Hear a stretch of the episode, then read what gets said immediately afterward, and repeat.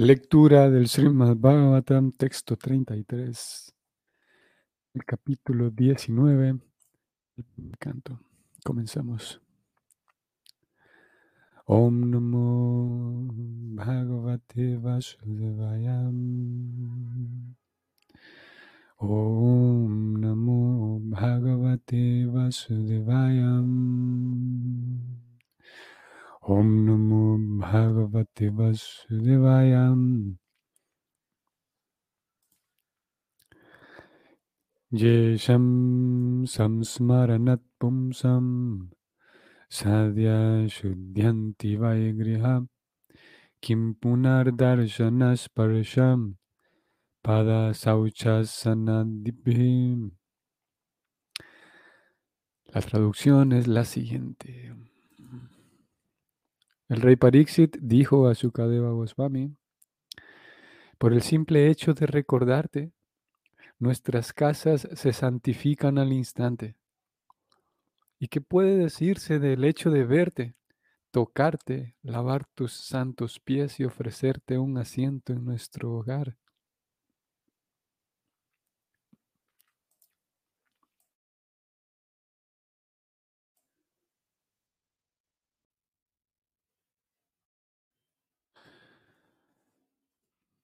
A ver, el comentario de Prabhupada es el siguiente.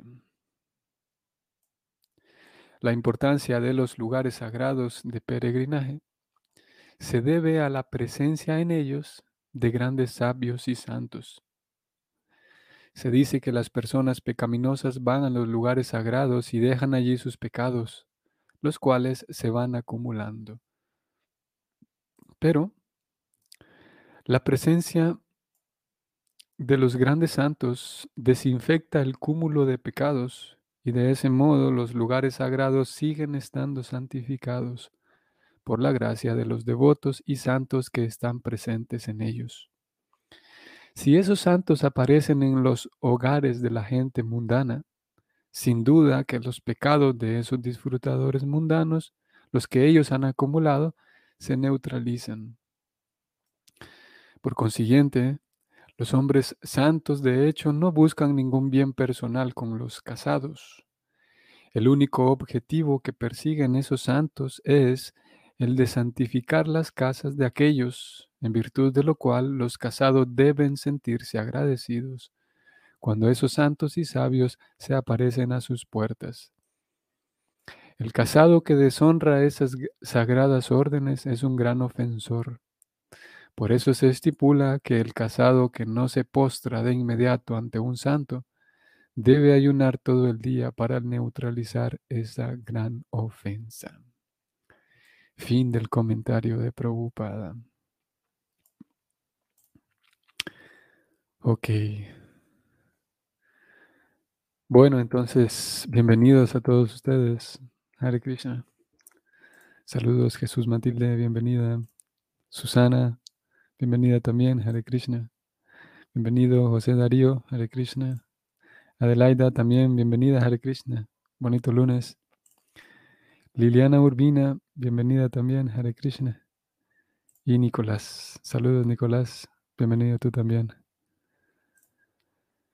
Ok, entonces tenemos aquí un, verso acompañado con el comentario de Prabhupada que es un tanto que viene a, aportar un, color, vamos a decir así, un, una tesitura eh, sociocultural, un, vistazo de cómo funcionaban estos, estos intercambios. Y Prabhupada va en esa dirección. ciertos detalles culturales que, estaban presentes en, esa sociedad, esa antigua sociedad védica. Prabhupada apunta a ello hacia el final y comienza el significado, comienza el, comentario en, describiendo la, relación que hay entre eh, lugares sagrados, los santos y personas ordinarias, podemos decir, personas, Prabhupada lo llamó las personas pecaminosas, no, perdón, personas mundanas, gente mundana, aquí lo estoy subrayando. Prabhupada lo llamó a esto la, la gente mundana. Opa. Y hay esa, esa, esa relación, ese, ese, ese vínculo entre los, los tres componentes, el lugar mismo, los santos y la gente mundana. Mm, Estamos hablando en estos términos y Prabhupada lo pone así para, con, con objetivos didácticos. la gente mundana, sabemos que él lo ha definido en lugar en escritos previos como alguien que cuyas aspiraciones son meramente mundanas.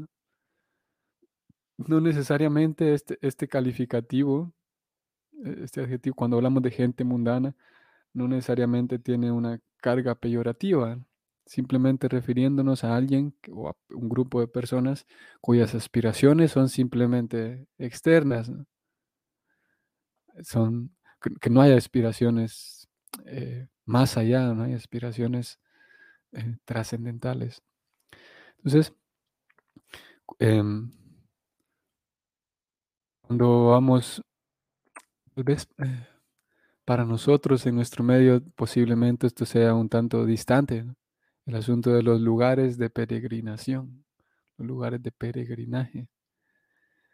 Eh, sí, en, en nuestra, podemos decir en todo este territorio, prácticamente, no existe, es, casi inexistente la noción de lugares de peregrinaje. De, esa noción, que es inexistente, como digo, prácticamente, que sí está muy presente hoy por hoy todavía en la India, por ejemplo, que por todos lados, sí, p- por todos lados a donde se camine, a donde se vaya, me refiero a, a todas las ciudades, a todos los poblados, es muy fácil encontrar esos, esos famosos lugares sagrados de peregrinaje.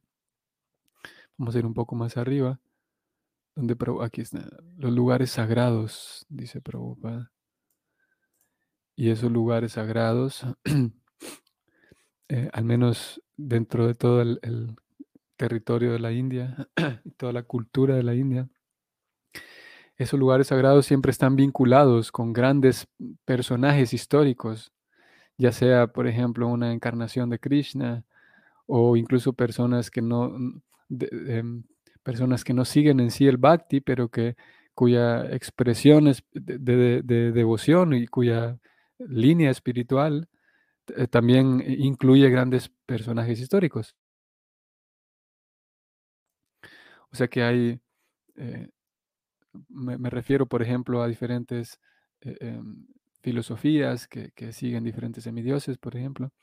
Aún así, a pesar de la idea de los lugares sagrados de peregrinaje, de peregrinación, no está solamente presente en el Bhakti, sino, como digo, también estas filosofías que pueden, que siguen a diferentes semidioses. Y siempre cada lugar sagrado de peregrinación, de peregrinaje, está vinculado a algún hecho importante del pasado relacionado con, ya sea con algún semidios, ya sea con una encarnación de Krishna o relacionado con algún gran santo del pasado. Siempre tienen, esos lugares sagrados tienen esa, e- e- esa característica de que, eh, aparte de ser sagrados, son antiguos. Es prácticamente casi imposible, digamos, por la misma naturaleza de, las cosas humanas, por la misma naturaleza humana, es casi imposible. eh, así como dice el dicho, que nadie es santo en su propia, ¿cómo es? Nadie es profeta en su propia tierra, una cosa así. Profeta, ¿no? Eh, también podemos decir que e- es muy difícil encontrar un lugar sagrado que sea sagrado y que, y que la población lo considere sagrado por un hecho que acaba de ocurrir, por un hecho contemporáneo.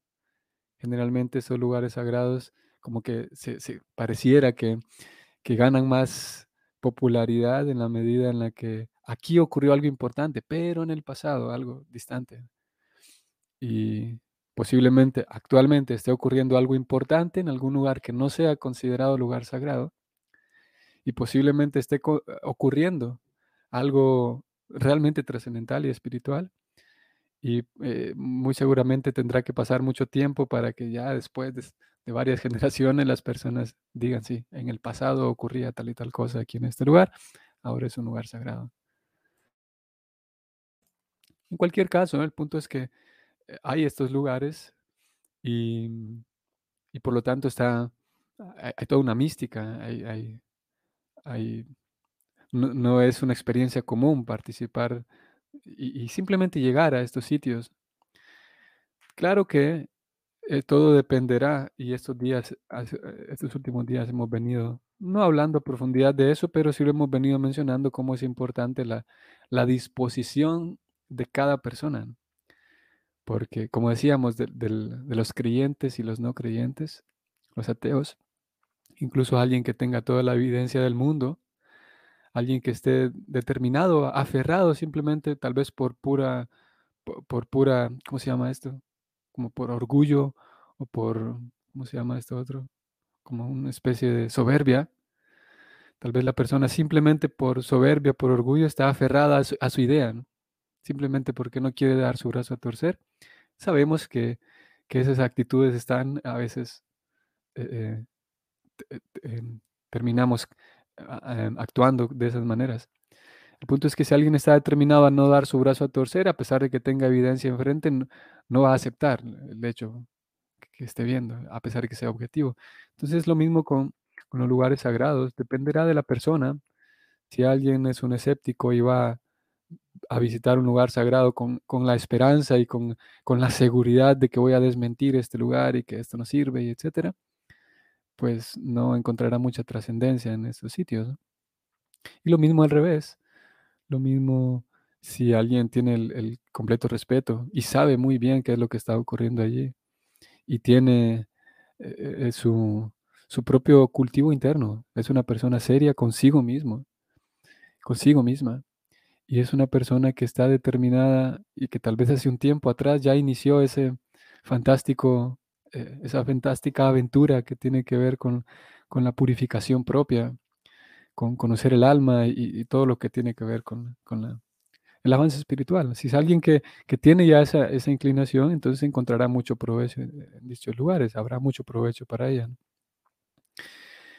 Y eh, es, dichos eh, tales lugares Em, ustedes sabrán cómo el, vamos a ver, lo sabemos, a pesar de que tal vez no nos hayamos detenido a pensarlo, pero todos sabemos que em, los, los, ambientes, a ver, los lugares donde hay personas, incluso puede ser que en un sitio donde haya solamente una persona, el ambiente mismo de aquel lugar, aquella atmósfera, vamos a poner una sala, ni siquiera una casa que tiene diferentes divisiones, una sala, una habitación. Curiosamente, la habitación se, se, vamos a decir así, se impregna, si podemos usar esa palabra, o el ambiente mismo cambia y va mudando de acuerdo a la, a la persona que está allí. Y podemos tener dos personas, podemos ir aumentando el número de personas y los ambientes se van modificando de acuerdo a, qué es lo que está ocurriendo con aquellas personas ahí dentro de esa sala. Y todos sabemos, ¿no? Si eh, cuando encontramos, no sé, a dos, a dos personas o a un grupo de personas que tienen eh, tal vez una tristeza muy grande o que, o que porque hay, alguna tragedia ocurrió, o cuando encontramos a personas que están discutiendo, por ejemplo, la atmósfera se, se tensa. Eso es fácil de percibirlo. A pesar de que no estén discutiendo conmigo, pero si hay alguien discutiendo en el ambiente, la atmósfera como que se, vuelve más tensa, más... Se, puede palpar eso, ¿no? Y si es verdad que eso ocurre en cosas ordinarias, entonces lo mismo ocurre en... Lo, mismo aplica para los lugares sagrados, porque todos aquellos quienes acuden allí eh, tienen una, una conciencia de trascendencia. Tal vez no todos, como dijimos, pero porque Sí, siempre hay diferentes personas, pero en general, quien se toma la molestia de ir hasta un lugar sagrado de peregrinaje, en general, es una persona que sabe que hay algo trascendental allí. Por lo tanto, toda aquella conciencia colectiva eh, termina también aportando más a la atmósfera trascendental del lugar. Al, es, es eh, bidireccional porque al mismo tiempo la, la potencia misma de aquel lugar hace que, que la conciencia se vuelva más trascendental de aquellos que están buscando esa trascendencia. Y entonces esos lugares pueden ser y sirven de hecho para el avance espiritual. Lo curioso es que Prabhupada mencionó aquí, y no es la primera vez que él habla de esto. Vamos a ir más atrás. Prabhupada dice que eh, esos lugares son muy importantes. Eh, habla de la importancia de esos lugares, pero en realidad son importantes porque allí, en esos lugares, sucede que está la presencia de grandes sabios y santos. Ya dijimos que muchas personas acuden a estos sitios. Y entonces tenemos dos tipos de personas. Tenemos muchos tipos. Hay muchas formas de, dividir a las personas que, encontraremos en un lugar sagrado.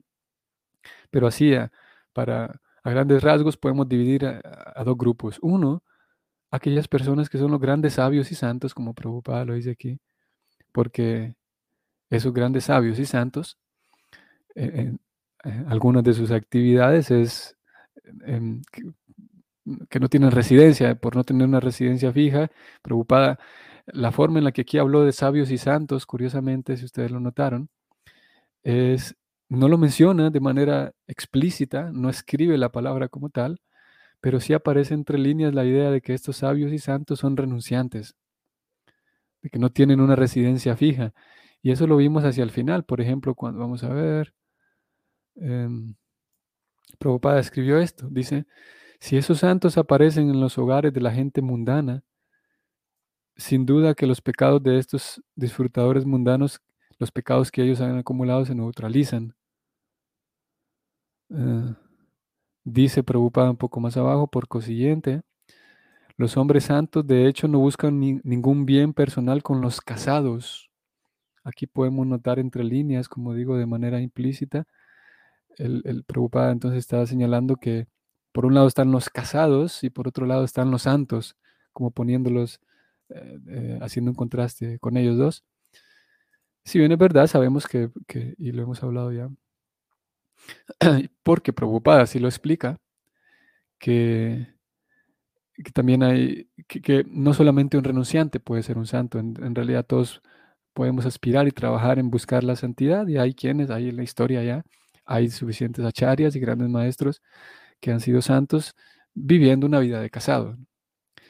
Pero en general, lo que más abunda, lo, que más, los casos que más aparecen son aquellos santos que vivían como renunciantes, porque por diferentes razones hay una serie de ventajas cuando, cuando se vive una vida de renunciante y una de ellas es que todo el tiempo que la persona dispone, la persona tiene, es para el propio cultivo espiritual, mientras que si se tiene una familia hay que cubrir tantas responsabilidades, todos lo sabemos, de simplemente de, mantener un ambiente agradable de pareja, ya eso es, requiere esfuerzo.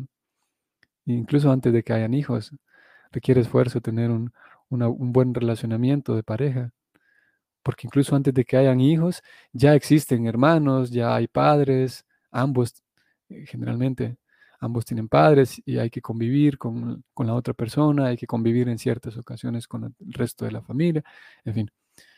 Eh, la vida de casado requiere eh, mucha de nuestra atención. Y luego el hogar, las compras, las cuentas, los niños, en fin. Entonces, en general, los grandes renunciantes eran quienes tenían un camino más despejado para, para volverse de hecho sabios y santos. Ok, decíamos entonces que esos, en, un lugar sagrado de peregrinaje encontramos por un lado los santos, que al no tener residencia, entonces el donde, donde ellos pasaban más tiempo, eh, se quedaban un rato en un sitio de peregrinaje, un rato, unos días tal vez, y se desplazaban hasta el siguiente sitio. En medio de los dos, eh, en medio de ese viaje, en medio de las dos paradas, pues sucedía que como Prabhupada menciona aquí, eh, en ocasiones, si la distancia era muy larga, entonces pasaban por, por algún poblado y, aquí preocupada no lo menciona, pero a veces mendigando un poco de comida. Y como el esquema social estaba entrenado de esa manera, aquellos, los, los pobladores de algún sitio, al ver pasar estos santos, entonces sabían muy bien que, que no son simplemente mendigos, sabían muy bien que si yo le aporto algo de comida a este santo, principalmente comida, porque no no pedían dinero. Y, y, cada vez que ocupaban dinero, entonces podían acudir a alguna, alguna, al sitio en donde iban a comprar algo y posiblemente también les, les daban en calidad de donativo lo que necesitaban comprar. Y aquellas personas entonces que veían pasar a estos santos eh, viajeros, digamos, eh, sabía muy bien que si yo le aporto algo a la vida de este santo, en realidad yo soy el que me estoy beneficiando, por lo que aquí mencionó Prabhupada, porque ellos llevan un, cultivo, una, una estabilidad en su propia comprensión espiritual, que mi aporte, el aporte que yo les haga, en realidad ese aporte va a ayudar a que él profundice más en su, en su comprensión espiritual. Por lo tanto, esa, esa profundización más que hizo, que fue gracias a mi pequeña ayuda, de ello voy a salir beneficiado yo también. ¿Y qué significa salir beneficiado? Significa que yo voy a limpiarme. Sabemos o sabríamos que hay tantas cosas que nos impiden ah, de manera interna, tantas formas de concebir la vida, tantos hábitos que tenemos que yo no sé por qué lo sigo haciendo, no me gusta, pero todavía sigo actuando de esta manera o, cosas que yo quisiera hacer, formas de ser que yo quisiera expresar, pero no puedo por alguna razón. Y ello se debe a todo, a la, contaminación, podemos decir. En fin de cuentas, la contaminación más grande es aquella contaminación, aquellas cosas que nos hacen eh, distanciarnos de Dios. Entonces, eh, en ese lugar sagrado encontraríamos los muchos santos que ahí estarían y por otro lado encontraríamos a las personas que van y visitan estos lugares sagrados con la idea de purificarse. Los santos y sabios, dado su humildad, buscan esos lugares para, buscar, para estar en una purificación constante. Pero en realidad, como Prabhupada aquí lo señaló y en otras ocasiones también lo ha hecho, Prabhupada, de acuerdo, siendo él a los acharyas previos, Prabhupada dice que en realidad esos lugares sagrados son sagrados porque allá hay muchos santos. A pesar de que si fuéramos a entrevistar cada uno de ellos, a todos los sabios y los santos, le diríamos, disculpe, señor santo, señor sabio, em, es verdad que gracias a usted este, se purifica este lugar. Naturalmente sabríamos que cada sabio y cada santo respondería que no, de que de que él está buscando limpiarse y purificarse pues, en virtud de un sabio y un santo es humilde, ¿no? podría ser sabio y santo si no tiene humildad. Por lo tanto, cada uno de ellos respondería de que no, de que él está buscando su propia limpieza. Pero lo cierto es que, como indica Prabhupada, ellos son los que hacen que el lugar sea importante, que el lugar sea sagrado. Porque es la conciencia de todos ellos, volviendo a, las atmósferas, como decíamos al ejemplo al inicio, la, Vamos a decir así, si, por un momento sacáramos a todos los sabios y santos de estos lugares y dejáramos solamente a las personas comunes, eh, las personas comunes tendrían una conciencia diferente, porque buscan algo en, estos lugares. Y si hacemos lo mismo, si sacamos a todas las personas comunes y dejamos solamente a los santos y sabios, solamente la presencia de ellos, la conciencia colectiva de ellos, por ser trascendental, hace que el sitio se eh, cobre más trascendencia, digamos, por toda la conciencia colectiva de ellos. Mientras que si sacamos a los sabios y santos y dejamos solamente la conciencia colectiva de la gente común, posiblemente pierda trascendencia, pierda, eh, em, sí, trascendencia, digamos, el lugar, y se vuelva un lugar más, un lugar más en el que yo voy y puedo tirar la basura allí, un lugar más en el que yo voy y estoy procurando tomarme una selfie, un lugar más en el que voy y estoy hablando de cosas tan, tan eh, sin sentido, que es lo que generalmente ocurre con las masas, la gente común, digamos, que a pesar de encontrarme en un lugar santo, mis, mis comportamientos así súper, como podemos decir, frívolos, aparecen. Y entonces eh, es necesario que en esos lugares haya la presencia de esos grandes santos y sabios, que son ellos los que con su, con su propia conciencia colectiva pueden mantener esa trascendencia. Y obviamente Prabhupada no lo menciona aquí, pero en otros textos sí lo hace. Eh, Prabhupada entonces recomienda que si uno acude a un lugar de estos, no solamente es que ahí vaya y que como hoy por hoy es casi, es, es una necesidad tan casi biológica en el ser humano contemporáneo y nosotros no escapamos a eso. Es casi biológica esa necesidad de que si voy a un lugar importante tengo que sacarme una foto ahí. Y si es una selfie, pues mejor. Porque si, si algo importante está ocurriendo en este momento cerca mío, tengo que documentarlo con una foto. Entonces, eh, Prabhupada recomienda en otros sitios, en otras porciones de, sus comentarios, que si uno va a un lugar importante, un lugar sagrado, a uno, uno a lo que va es a escuchar a aquellos santos y, a, a, escucharlos principalmente, a escucharlos hablar, a ver cómo se comportan, a inspirarse viendo cómo es su comportamiento, su forma de conducirse, la limpieza de, su persona, la limpieza de, en, su, lenguaje, la limpieza en sus tratos con los demás, principalmente a escucharlos, porque como aquí señaló él, en realidad son ellos con su conciencia y su conocimiento no, con, no aquel conocimiento, como hemos dicho tantas veces, el conocimiento académico y enciclopédico, sino su conocimiento de, cómo actuar de manera trascendental.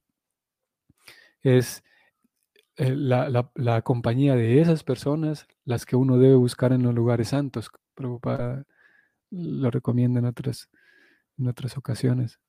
Y como dije al inicio, para nosotros puede ser bastante distinto, distante el hecho de, ir a lugares sagrados, porque no es algo, no es, prácticamente no tenemos eso como por cultura, si quisiéramos hablar de cultura, no sé, eh, incluso americana, digamos, desde todo el continente, porque simplemente no hay esos, bueno, sí los hay, pero no está ahí en, nuestra cultura el acudir a lugares sagrados para, para mm, para limpiar el corazón, limpiar el alma. Claro que sí hay la religión como tal y hay, y hay diferentes actividades religiosas, pero en el sentido así de lugares sagrados de peregrinaje prácticamente no tenemos.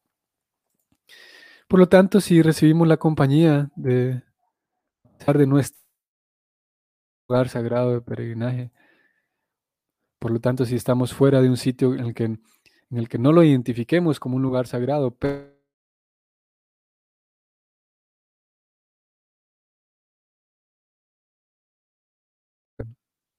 como dijimos hace rato, pues debido a la superficialidad, puede dar la impresión de que como no estamos en un lugar sagrado que tiene miles de años, entonces aquí no hay nada trascendental. Pero lo cierto es que escuchar ah, y, tener la compañía de personas avanzadas espiritualmente es como estar en dichos lugares, no hace falta viajar. Y si prestamos atención a, sus instrucciones, si prestamos atención a su persona, y no solamente prestar atención, sino como aquí eh, Parixit mencionó, ofrecer algún, algún servicio, ofrecer algún, algún gesto de agrado para, para tales personas, sabiendo que esas personas me, sabiendo que esas personas tienen un avance espiritual y sabiendo que servir a tales personas me puede permitir avanzar espiritualmente. Con eso en mente es que se recomienda que se pueda hacer un servicio para los grandes santos y sabios. Muy bien. Ah, bueno, menciono brevemente algo que aquí no está escrito, Prabhupada no lo incluyó, pero vale la pena que lo mencione. Y es que, vamos a ver dónde lo puso Prabhupada, que el casado que deshonra a estas grandes órdenes es un gran ofensor. O sea que si hay un renunciante que va pasando por allí y un casado deshonra a tratarlo bien, es un gran ofensor, dice Prabhupada. Y podemos aquí incluir lo mismo, pero del otro lado, que un santo que va por allí, que también los hay estos casos, un santo que va por allí, un, renunciante que va por allí tratando de ser un arrogante con aquellas personas casadas que eh, deberían ofrecerle un buen trato a él. Si, este santo y, este sabio se vuelve un arrogante, entonces pierde todo, ¿no? Pierde toda, toda autoridad y toda santidad. Bueno, no sé si decir toda santidad, pero, pero si, si se espera que aquellas personas casadas que llevan una vida social activa, ordinaria o común, respeten a los santos, se sobreentiende que los santos no van a hacer un, un abuso de ningún tipo. Se, se entiende eso, que, que los santos no van a hacer un abuso de, del buen corazón, digamos, de que alguien más está ofreciéndome algo, está tratándome bien. Y lo cierto es que también ocurre. Y esa ofensa, aquí Prabhupada dijo que si alguien no trata bien a, a estos sabios, eso es un gran ofensor. Podríamos eh, eh, afirmar, eh, si bien es verdad aquí Prabhupada no lo pone, pero sabemos que estaría de acuerdo en esto, y es que si el santo deshonra a los otros, si tiene un trato inadecuado con los otros, la ofensa de parte del santo es mayor. Si bien es verdad, ya es una gran ofensa no tratar bien a un santo, pero un santo que no trata bien al- a los demás es una ofensa mayor.